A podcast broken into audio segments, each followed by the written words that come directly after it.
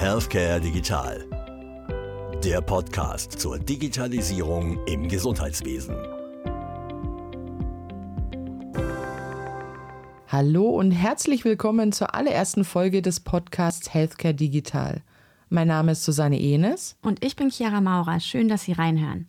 In unserem Podcast geht es ganz allgemein um die Digitalisierung im Gesundheitswesen. Egal ob elektronische Patientenakte, E-Rezept, Robotik, künstliche Intelligenz oder gesetzliche Rahmenbedingungen. Wir schauen uns die aktuellen Entwicklungen an und geben Ihnen eine Zusammenfassung. Und gegen Ende jeder Podcast-Folge gibt es noch ein Interview mit einer interessanten Persönlichkeit aus dem Gesundheitswesen. Heute zum Beispiel hören Sie ein Gespräch mit Dr. Georg Münzenrieder. Er ist Vorsitzender des Beirats der Gematik und er kümmert sich im Bayerischen Gesundheitsministerium um die Digitalprojekte. Aber ich würde sagen, jetzt starten wir erstmal mit unserem Rückblick. Zum Beispiel gibt es Neuigkeiten von einem Vorhaben, das scheinbar nicht so richtig klappen möchte, dem E-Rezept. Seit dem 1. Juli können E-Rezepte jetzt auch über die elektronische Gesundheitskarte in Apotheken eingelöst werden. Die Umstellung von Papierrezept auf Digitalverschreibung ist in Deutschland ein Großvorhaben im Gesundheitswesen. Und von Anfang an lief es nicht ganz so, wie erhofft. Zuerst verlief ein erstes Pilotprojekt in Berlin-Brandenburg im Sande und dann begann die darauf folgende bundesweite Testphase auch noch später als geplant. Schließlich sollte das elektronische Rezept eigentlich zum Jahreswechsel 2021-22 eingeführt werden. Das stoppte das BMG jedoch im letzten Moment. Und zuletzt entwickelte sich auch die freiwillige Einführung mit Pilotregionen in Schleswig-Holstein und Westfalen-Lippe zum Rohrkrepierer. Es sah so aus, als sollte das E-Rezept eher auf Druck starten und als seien die damit zusammenhängenden Komponenten noch gar nicht so richtig entwickelt und durchdacht. So gab es ja schon bei der Pilotregion in Schleswig-Holstein datenschutzrechtliche Bedenken. Hier sollte eigentlich die Übermittlung des E-Rezepts per SMS und E-Mail getestet werden. Die Datenschutzbehörde des Landes legte diesen Weg allerdings als nicht datenschutzkonform aus. Übrig blieb deshalb nur der Einlöseweg via App und, ja, so widersprüchlich es auch klingen mag, als Papierausdruck. Die einzige Region, in der das E-Rezept dann noch im großen Stil eingeführt werden sollte, war Westfalen-Lippe. Anfang September 2022 stiegen hier 250 Praxen in das Vorhaben ein und die Zahl sollte schrittweise erhöht werden. Passiert ist das allerdings nicht. Ja, der Grund dafür war hier ähnlich wie in Schleswig-Holstein.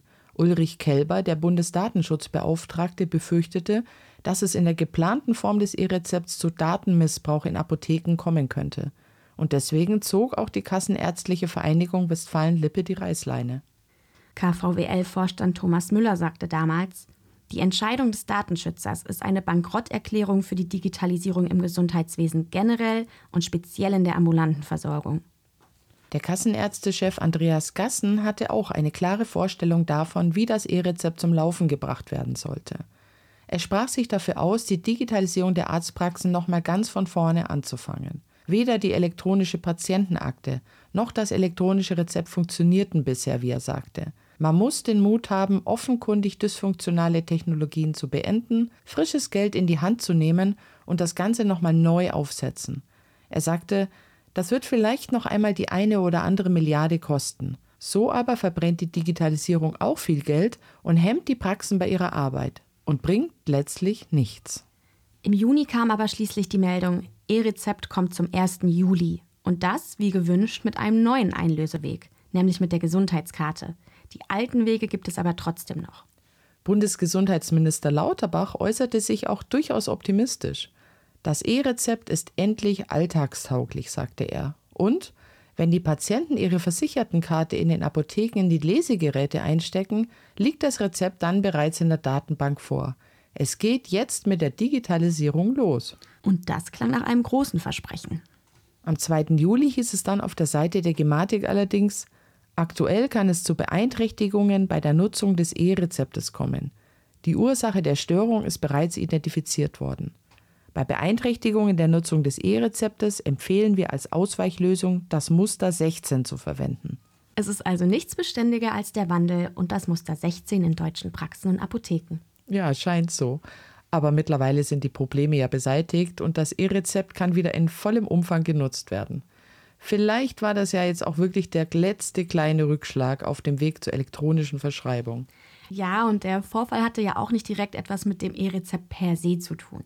Grund dafür war ja ein Ausfall der Dienste der Telematikinfrastruktur. Und die und ihre Dienste sind ja schließlich auch immer wieder Thema und auch noch nicht so ganz in der Nutzung angekommen, wie sich die Gematik das erhofft hat.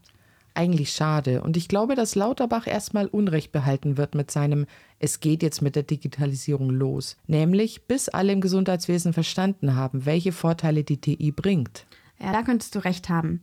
Zwar muss jeder medizinische Leistungserbringer an die TI angeschlossen sein, solange nicht ausschließlich Privatpatienten behandelt werden, aber genutzt wird das Netzwerk bisher eher weniger. Wesentlich besser läuft das bei unseren Nachbarn in Österreich. Dort gibt es das Gesundheitsdatennetz Helix, über das Krankenhäuser und Gesundheitsdienstleister geschützt und ausfallsicher Daten austauschen können. Und das Netz in Österreich birgt auch eigentlich die gleichen Möglichkeiten wie unsere TI. Auch über Helix können wichtige Daten wie die Patientenvorgeschichte, Röntgenbilder oder andere Untersuchungsergebnisse sicher zwischen allen angeschlossenen Leistungserbringern versendet werden. Patienten müssen ihre Vorbefunde nicht mehr selbst mitbringen und Ärzte können Untersuchungs- und Bilddaten in Echtzeit übermitteln und sogar Zweitbefunde von Kollegen einholen, noch während sich die Patienten in der Untersuchung befinden. Das verkürzt natürlich vor allem Wartezeiten und Mehrfachuntersuchungen werden auch vermieden. Im Vergleich zu TI ist Helix dabei aber völlig anders aufgebaut. Das Netz wurde auf Initiative der österreichischen Krankenanstaltenverbünde und der österreichischen Energieversorger eingeführt und zwar in strategischer Kooperation mit dem TK-Unternehmen 3. Dabei verantwortet 3 das gesamte Netzmanagement und die Anbindung von Gesundheitsdienstleistern und Krankenhäusern in ganz Österreich. Und da gab es kürzlich auch wieder einen Erfolg. Mit der Steiermark konnte ein weiteres Bundesland an das österreichische Gesundheitsdatennetz angebunden werden. Insgesamt sind in Österreich jetzt sieben von neun Bundesländern vernetzt und durch ihre föderalistische Organisationsstruktur wird die Helix-Infrastruktur nicht nur gemeinschaftlich getragen, sondern genießt auch eine breite Akzeptanz unter den Leistungserbringern. Ziel ist natürlich, alle Regionen anzuschließen und so eine nahezu lückenlose Versorgung anbieten zu können.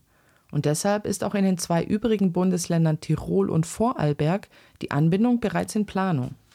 Neben dem E-Rezept und allgemein der Telematikinfrastruktur gibt es aber noch ein Thema, das momentan in aller Munde ist. Auch im Gesundheitswesen. Die künstliche Intelligenz, also KI. Wobei man das einschränken muss. Klar, durch ChatGPT ist das Thema KI richtig hochgekocht, aber eigentlich ist KI im Gesundheitsbereich nichts Neues.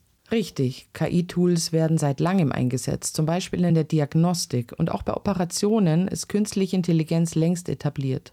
Aber natürlich gibt es auch hier immer wieder Diskussionsbedarf unter den Ärzten und Ärztinnen, inwieweit die Technik denn tatsächlich unterstützt und ob es sinnvoll ist, dass zum Beispiel alle Krankenhäuser und Kliniken Robotertechnik nutzen oder ob es dafür nicht lieber spezialisierte Kliniken geben sollte. Die Vorteile der robotergestützten Chirurgie liegen dabei ja buchstäblich auf der Hand. Keine zitternden Hände und gerade bei längeren OPs muss der Chirurg nicht stundenlang stehen, sondern kann den Roboterarm vom Monitor aus steuern. Und so sieht er sogar besser, weil der OP-Bereich hier deutlich vergrößert ist. Alles in allem also unschlagbar, was die Präzision betrifft. Nicht zu vergessen ist aber, den Roboterarm führt der Chirurg. Ohne Menschen geht's also nicht. Jedenfalls vorerst. Man kann zusammenfassen, dass es derzeit drei Bereiche gibt, in denen künstliche Intelligenz in der Chirurgie bereits Einzug gehalten hat. Da ist zum einen die bereits erwähnte Roboterassistenz im OP und zum anderen wird KI als Hilfe bei der virtuellen OP-Planung genutzt. Ja, und für die Risikoeinschätzung im Vorfeld einer OP kann sie auch genutzt werden. Genau, für das Gesundheitswesen allgemein gibt es natürlich weitere Einsatzbereiche. Stichwort Personalisierung. KI kann dabei helfen, Patientenprofile zu erstellen. Und das heißt, Informationen zu genetischen Markern, zur Krankheitsgeschichte oder andere medizinische Daten werden erfasst. Und am Ende steht im Idealfall ein individualisierter Behandlungs- und Therapieplan. Auch zur Überwachung von Patienten lässt sich KI nutzen. An der Uniklinik Schleswig-Holstein gibt es dazu ein interessantes Pilotprojekt.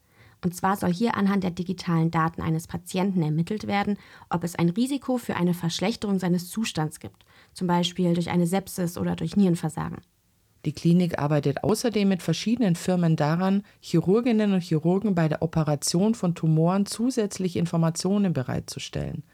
Das Ziel ist, die auffälligen Bereiche als Live-OP-Bild sichtbar zu machen, um tumorpositive Areale leichter wiederzufinden. Interessant ist auch die Nutzung von KI in der Proteinforschung. Ein Forscherteam von Salesforce hat eine KI namens ProGen entwickelt. Diese KI kann die Struktur von Proteinen quasi wie Sätze lesen und damit funktionsfähige Proteinsequenzen neu bauen, die antibakteriell sogar wirksamer sind als die natürlichen. Diese Technologie birgt so unheimliche Potenziale, zum Beispiel bei der Heilung von Krankheiten oder auch zum Schutz der Umwelt. Nicht zu unterschätzen ist auch der Nutzen von KI in den alltäglichen Arbeitsabläufen. In einer Praxis oder einer Klinik tätig zu sein, heißt ja immer auch viel Verwaltung. Sehr bekannt ist ja das Studienergebnis von durchschnittlich zwei Stunden Verwaltungsarbeit pro Tag. Sprich Patientendaten zusammenfassen, Arztbriefe oder Entlassbriefe formulieren und so weiter. Und solche Routinetätigkeiten sind ja eigentlich geradezu prädestiniert für eine KI. Im Bereich KI wird sich sicher noch viel tun. Da sind wir gerade erst mal am Beginn. Mal schauen, ob eine künstliche Intelligenz irgendwann den Arzt oder auch uns Redakteure ersetzen kann. Wir werden sehen. Ja, rund um das Thema KI wurde auf der Gesundheitsministerkonferenz am 5. und 6. Juli jedenfalls einiges beschlossen. Zum Beispiel, dass KI-Projekte stärker finanziell gefördert werden und dass eine KI-Strategie für Medizin und auch für die Pflege entwickelt wird. Außerdem soll rund um die Gesetzgebung zur Gesundheitsdateninfrastruktur auch die KI mitgedacht werden. Eine KI braucht ja eine massive Datengrundlage, das heißt, umso mehr Daten, desto besser die Ergebnisse. Und deshalb begrüßen die Gesundheitsminister, dass sich die Datennutzung am Verwendungszweck orientiert. Im Beschluss heißt es, Gesundheitsdaten sollten entlang des kompletten sektorenübergreifenden Versorgungspfades in standardisierten Formaten für die KI-Forschung verfügbar gemacht werden. Ja, und das soll auch für Registerdaten gelten. Im Interview unserer Kollegin Nathalie Ziebolz mit Dr. Georg Münzenrieder kommen die Themen KI und E-Rezept übrigens auch zur Sprache. Aber auch seine Einschätzung zur Digitalisierung im Gesundheitswesen und zur Gematik allgemein.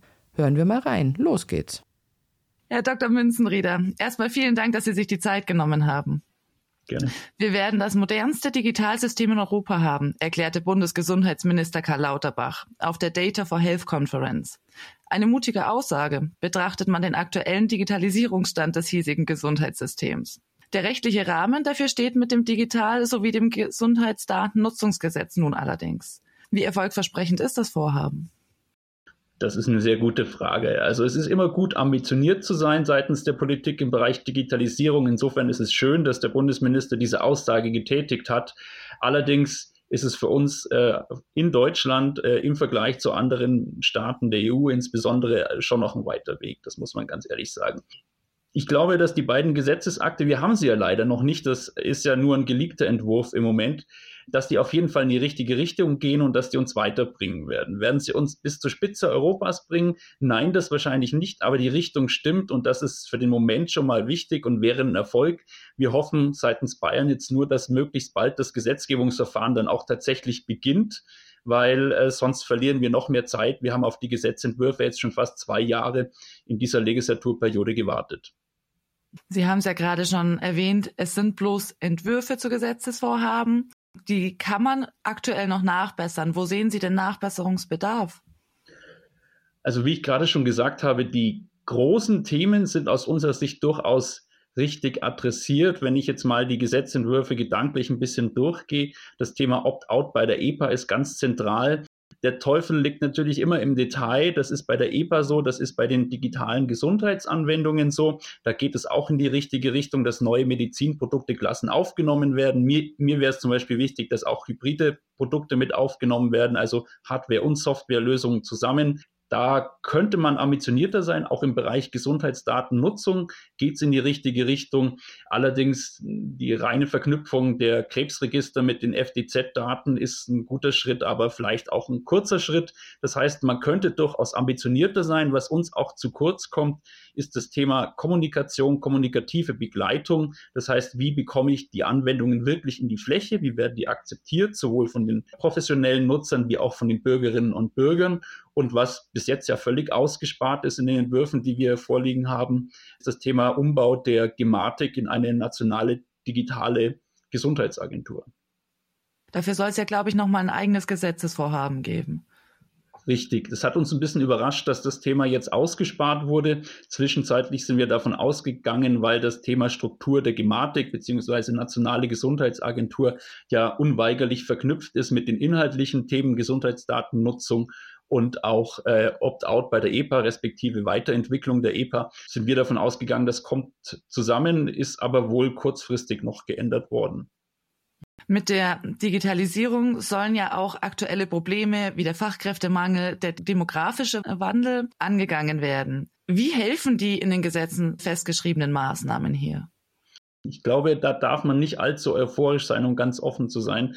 Denn ähm, erstmal bedeutet natürlich alles das, was da drin steht, einen gewissen Aufwand, sowohl im staatlichen Bereich wie auch dann in den jeweiligen Institutionen bei den Ärzten, weil das, was dort beschrieben ist mit der elektronischen Patientenakte für alle, mit dem Thema Gesundheitsdatennutzung, muss ja erstmal alles ins Laufen kommen. Das heißt, erstmal wird der Aufwand tendenziell eher steigen. Perspektivisch glaube ich aber schon, die Richtung stimmt und die Richtung stimmt dann auch in der Form, dass ähm, das Thema oder dass die Digitalisierung, dass neue Technologien, das Thema KI wird dann auch in die Robotik einfließen, respektive Forschungsergebnisse dazu helfen können, ressourcenschonender zu sein und Arbeitskräfte gezielter einzusetzen und so auch dem Thema Demografie ein Stück weit entgegenzuwirken.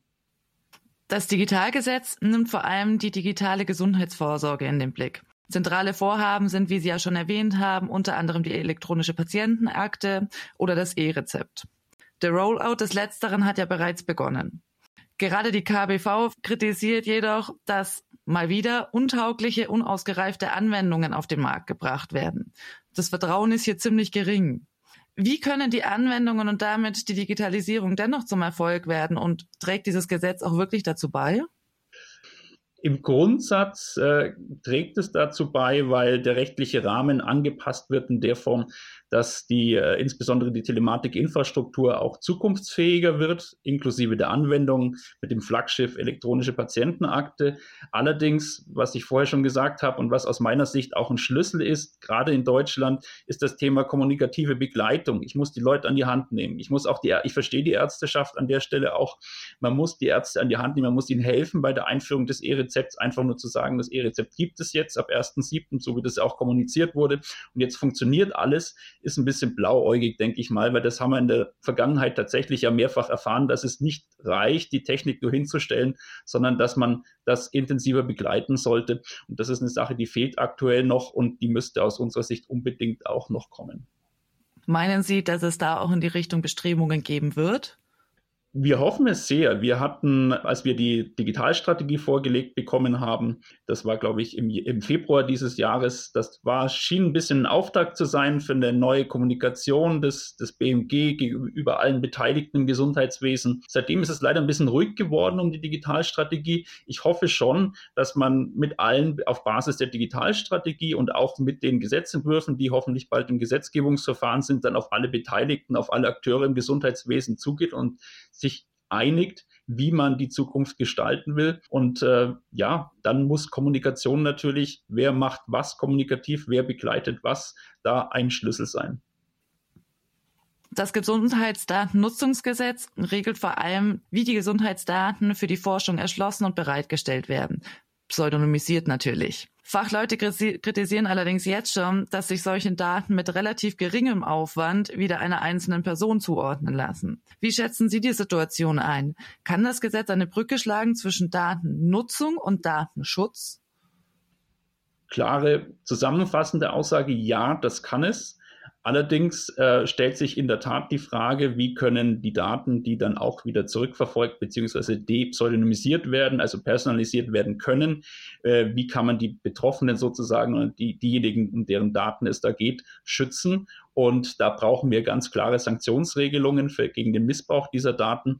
Ganz verhindern, dass Daten wieder personalisiert werden können, wird man es wahrscheinlich nie. Selbst bei Verfahren, die wir heute als anonymisierende Verfahren beschreiben, können wir uns nicht sicher sein, dass in der Zukunft in fünf oder zehn Jahren die Daten nicht doch wieder entschlüsselt werden können. Das heißt, wir müssen uns mit Smart Regulation letztendlich mehr Gedanken darüber machen, wie die Nutzung oder die missbräuchliche Nutzung der Daten bestraft werden kann und ähm, natürlich auf der anderen Seite auch mit der Technik sicherstellen, dass die, dass die Daten sicher gespeichert sind. Aber eine hundertprozentige Sicherheit wird es nie geben. Insofern wird man da sich als Gesetzgeber schon sehr viel Gedanken machen müssen, wie man das intensiv begleitet. Und vor allem wahrscheinlich auch, wie man dann im Endeffekt Verstöße verfolgt. Genau, richtig. Das ist der rechtliche Rahmen ist das eine. Es ist ein schönen rechtlichen Rahmen zu haben, aber die, die, tatsächliche Umsetzung ist dann natürlich das Entscheidende. Und darüber, das wird, das wird äh, ein ganz entscheidendes Element sein. Und äh, ich verstehe auch, dass das eine Diskussion eine große Rolle spielt, weil keiner von uns will, dass äh, mit seinen höchstpersönlichen und höchstsensiblen Daten Missbrauch betrieben wird. Insofern muss man da den Bürgerinnen und Bürgern auch die bestmögliche Sicherheit geben. Und vermutlich auch in diesem Fall wieder die richtige Kommunikation, um auch den Bürgern die Angst zu nehmen. Auf jeden Fall, da haben Sie ganz recht. Wir reden heute sehr, sehr häufig darüber, was schiefgehen kann. Das ist richtig, man muss das im Blick haben. Auf der anderen Seite darf man bei der Diskussion auch nicht vergessen, was man mit den Daten alles Gutes tun kann. Das heißt, wir müssen mehr, und das lernen wir auch von anderen Ländern, darüber sprechen, wirklich, welche Macht diese Daten haben. Sozusagen, man sagt das so pauschal, Daten können heilen. Die Daten natürlich nicht selbst, aber mit Daten kann ich heilen. Es gibt schon wunderbare Fälle, auch in Deutschland. Wir haben interessante Pilotprojekte auf Länderebene wie auch auf Bundesebene, die aufzeigen, was ich mit den Daten machen kann, wie ich Leuten helfen kann. Und äh, auch dar darüber müssen wir stärker diskutieren. Also auch hier wieder, wie Sie es richtigerweise sagen, Kommunikation ist da ein ganz wichtiger Schlüssel. Noch abschließend, wie geht denn Bayern im Vergleich dazu mit der Digitalisierung im Gesundheitswesen vor und auch natürlich mit den damit verbundenen Hürden? Ja, wir versuchen natürlich die Gesetzgebung, über die wir jetzt heute gesprochen haben, bestmöglich zu begleiten. Bayern ist hier durchaus forsch. Das heißt, wir stehen ein dafür, dass die Daten genutzt werden sollen, durch die Forschung, aber auch durch innovative Unternehmen, weil machen wir uns nichts vor. Äh, Innovationen kommen häufig von Unternehmen. Das haben wir nicht erst in Corona gelernt. Das heißt, dafür stehen wir ein. Wir sind auch immer eingestanden für das Opt-out bei der EPA. Das heißt, das sind für uns ganz zentrale Schlüssel auf äh, rechtlich abstrakter Ebene. Auf der anderen Seite versuchen wir in Bayern auch ganz konkret mit Projekten, wie zum Beispiel dem Projekt DigiMed Bayern im Bereich personalisierte Medizin, das Gesamtthema voranzubringen und dort auch ins Sparing zu gehen, zum Beispiel mit den Landesdatenschutzbeauftragten, um dann Lösungen zu finden, die nachher auch von der Datenschutzaufsicht nicht nur im Pilotstadium, sondern auch beim Rollout in die Fläche akzeptiert werden. Also ist es im Endeffekt eh sinnvoller, die ganzen Datenschutzbeauftragten, egal ob auf Bundes- oder Länderebene, frühzeitig mit ins Boot zu holen und nicht erst, wenn die Anwendung ausgerollt wird. Definitiv, das ist eines der Learnings, äh, das wir in den letzten Jahren hatten, sowohl in Bayern, muss ich fairerweise sagen, wie auch auf Bundesebene. Wenn ich auf die Bundesebene schaue, da hatten wir verschiedene missliche Situationen. Äh, ich komme nochmal zurück auf das E-Rezept, als der Rollout des E-Rezepts ja auch schon gestartet ist mit den Pilotregionen und dann auf einmal wieder alles abgebrochen werden musste, weil der BFDI dann doch wieder gesagt hat, oder der Landesdatenschutzbeauftragte in dem Fall, das ist jetzt alles nicht datenschutzkonform. Das hätte man vorher abklären müssen, weil wenn das nachher passiert, dann passiert natürlich gleichzeitig der maximale Schaden auch wiederum kommunikativ wie auch im Vertrauen in das System. Vielen Dank für das Gespräch. Ich sage auch vielen Dank und freuen wir uns, dass wir das Thema zusammen voranbringen.